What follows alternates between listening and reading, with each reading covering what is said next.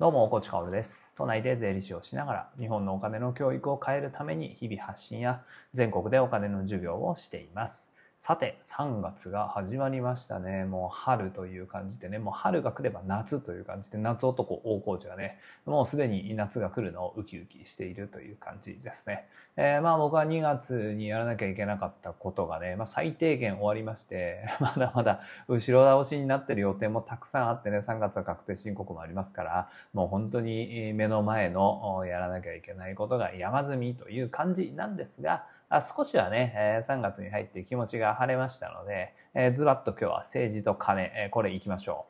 う。まあ、このあたりの話はもう、どれぐらい ?11 月ぐらいから連日報道されているイメージはあるんですけど、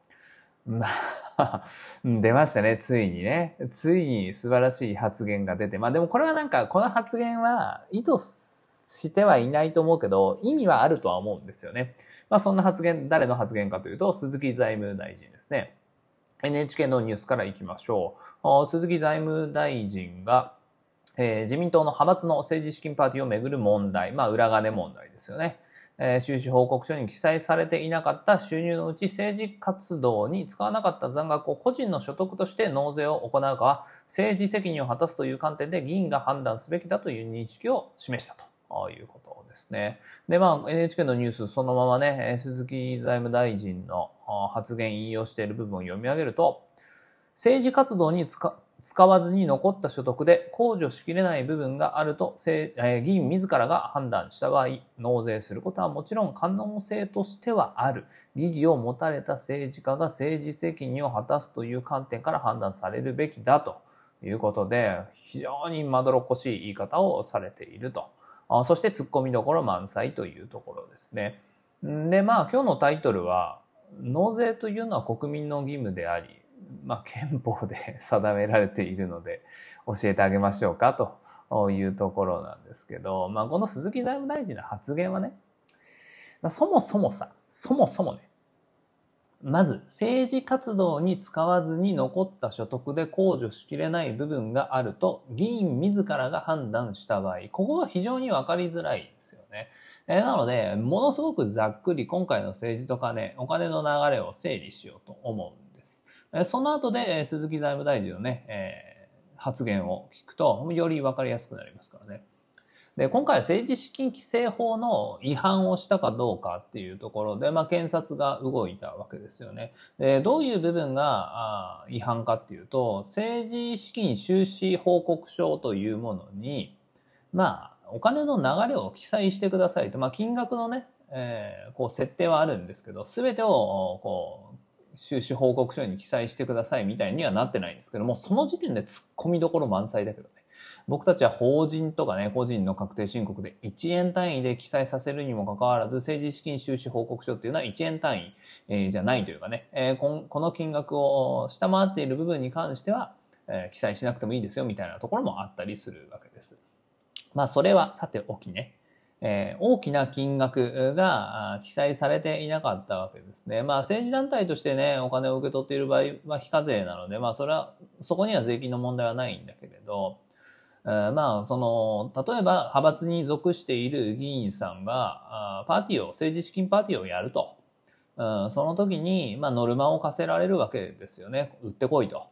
そしてノルマを大幅にオーバーして売ってきた人にはキックバックという形でお金を返していたわけですね。で、その一連の流れを記載していれば、派閥側の政治資金収支報告書は法律要件を満たしていたわけですよ。でも、キックバックをしているっていうことはそもそもの売り上げが大きかったわけで、その一連の流れ、キックバックした分のそもそもの派閥の売り上げ部分っていうのが不記載であったというようなことで検察が動いたんですね。で、結局は金額が多い人だけが立件されたっていう感じなんだよね。で、えーこの問題が終わっちゃいけないんですよ。いけないんですよ。これ、キックバックを受けている議員さんたち、まあ、えー聞くところによるとというか、まあ、報道を見る限りだと、清和会かな、ある派閥は、1年間で5億円ぐらいキックバックしているなんていうね、えー記事も見たんです。まあ、数字は定かではありませんけどね。えーただ、その5億円キックバックしたら、基本的には5億円課税されるべきです。個人がキックバックを受け取っているわけですから、課税をされるべきなんです。まあ当然ね、議員活動に使った分は差し引いて残った分に課税なので、まあ全額ね、課税されるとは限りませんが、課税される可能性が大いにあるっていうことです。なので、検察がね、まあ政治資金規正法で、えー、派閥、団体が政治資金収支報告書に不記載であるというところで立件をしたその次は各議員の脱税ですよね。えこれをちゃんと追ってくれないとお話にならないっていうところなんですよね。えもう論点のすり替えをしちゃいけないっていうことです。その 裏金のね、そのまあ、裏金というか政治資金収支報告書に不記載だよね、ダメだよね、じゃダメなんですよ。あそれはもう論点のすり替えで、もうこれは突き詰めていくと脱税の問題であるっていうところですね。えー、ということで、鈴木財務大臣の先ほどの発言ですね。まずは一つ目、突っ込みどころ。政治活動に使わずに残った所得で控除しきれない部分があると議員自らが判断した場合、これね、まず議員自らが判断とかじゃないんですよね。キックバックを受けたあ金額と自分が使った金額、その差額ですから、議員自らが判断するんではなく、普通に数字が判断するんだよね。ただの算数ですから。うん、キックバックでもらったお金が100万円。政治家として使ったお金が80万円。差額20万円っていうね。これは別に議員自らが判断するわけではなくて、数字がね、判断してくれますから、いただいた金額と、使った金額の領収書と、その差額で、えー、数字が判断してくれると。なので、その、なんだろうな、自分の気持ちが入り込む余地っていうのはないっていうことです。まあ、あるとすれば、このキャッシュアウト、例えば新幹線に乗りました。その新幹線代は政治活動なのかな？みたいな、そこはね、そこは自分の市場というか気持ちが入り込む余地はあるんですけど、最終的には数字が判断していくっていうところですね。そしてその次、まあ、納税、納税じゃない、課税される部分があると。キックバックを受けた金額のうち残った金額があるんだとすれば、疑義を持たれた政治家が政治責任を果たすという観点から判断されるべきだというね、発言も鈴木財務大臣されておりますが、これも突っ込みどころ満載ですよね。政治責任を果たすという観点から判断されるべきだなんていうのはもう本当に日本語大丈夫ですかっていう感じで政治責任とか関係なくて納税をするかしないか単なる国国民の義務なので課税される所得があれば あの憲法が判断してくれるっていうことですね。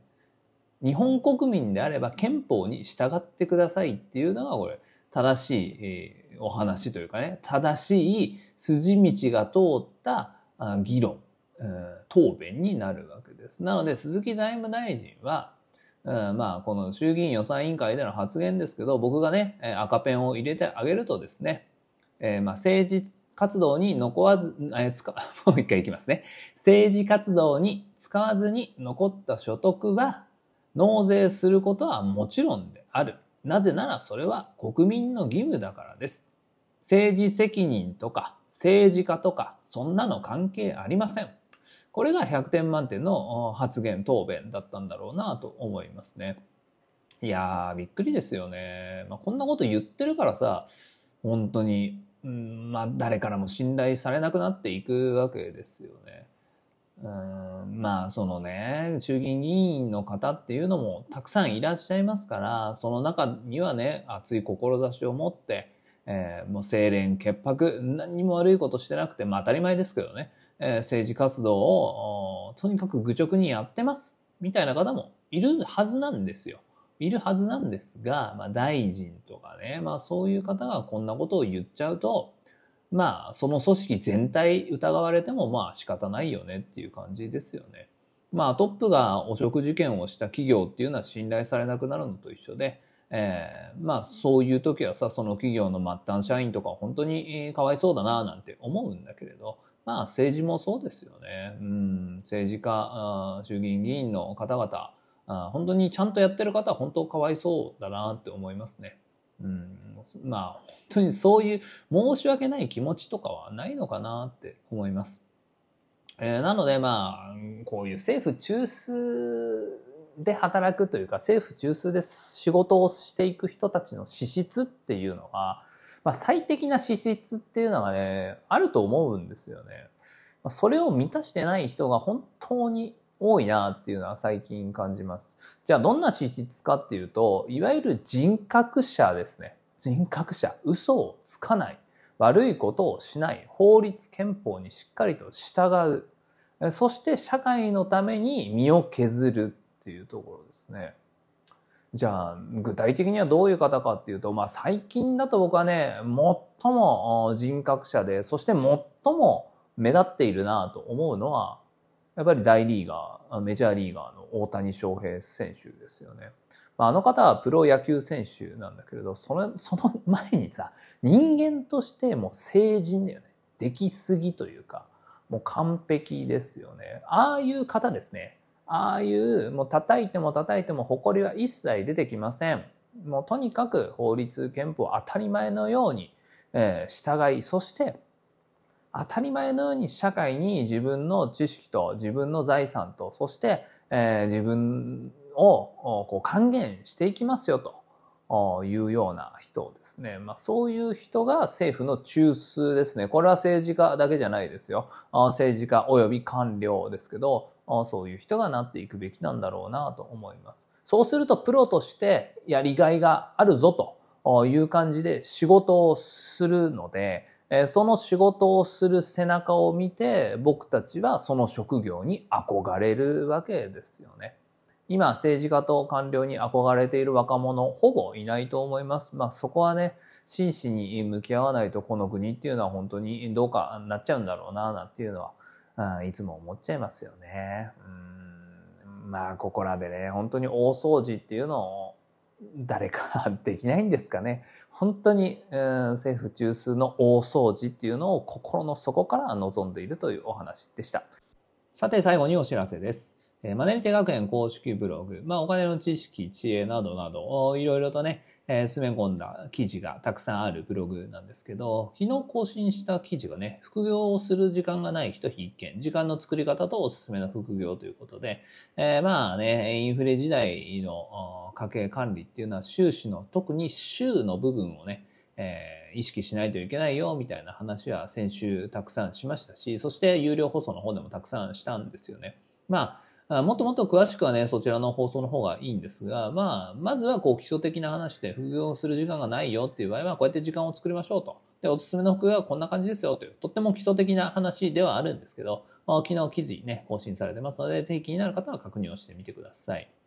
そしてブログの中ではね、えー、キーワード検索できますから、自分が気になっているお金のキーワードをですね、それを打ち込むと大体記事出てきます。150記事ぐらいは入っていますので、えー、こちらマネリテ学園公式ブログもね、えー、マネーリテラシーを高めるために、お金に強くなるために使っていただけたら嬉しいです。それでは本日も張り切っていきましょう。素敵な一日をお過ごしください。最後まで聞いてくれたあなたに、幸あれ。じゃあね。